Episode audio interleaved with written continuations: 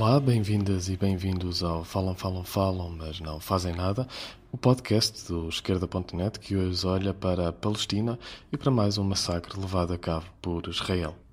Donald Trump já tinha lançado a provocação em dezembro do ano passado, disse que ia mudar a embaixada dos Estados Unidos em Israel de Tel Aviv para Jerusalém. O tema é dos mais sensíveis e a mudança é bem mais do que meramente simbólica, é um ato de provocação e de respaldo à estratégia de ocupação israelita. Trump sabia bem que a decisão iria incendiar a região e colocar em causa qualquer processo de paz, e decidiu, mesmo assim, avançar. Aliás, decidiu avançar propositadamente. A inauguração da nova embaixada coincidiu também propositadamente com o aniversário dos 70 anos do Estado de Israel. Ivanka, filha da dinastia que agora governa os Estados Unidos da América, chegou a Israel falando em paz, enquanto declarava em atos a intenção de retomar a guerra. E se os Estados Unidos da América lançaram a provocação, Israel coube lançar o massacre. Mais de 60 palestinianos foram assassinados pelo exército israelita, que dispara indiscriminadamente sobre crianças, jovens e adultos, sobre homens e mulheres. Mais de 60 mortos e 2.400 feridos, atingidos por balas reais do exército de Israel.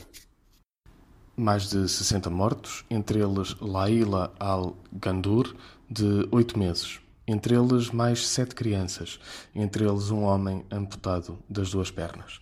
O presidente do Alto Comissariado das Nações Unidas para os Direitos Humanos disse, olhando para o que se passa em Israel, e cito: Parece que qualquer um pode ser morto a tiro. Tal é a discricionariedade e a ausência de qualquer sentido de direito e de humanidade com que o exército israelita atua. A comunidade internacional não pode silenciar ou ficar pela ausência na inauguração da Embaixada dos Estados Unidos.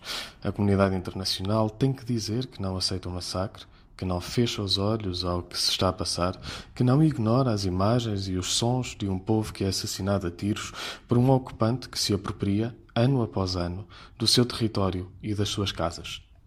A comunidade internacional tem que responsabilizar os governos fanáticos e extremistas dos Estados Unidos da América e de Israel.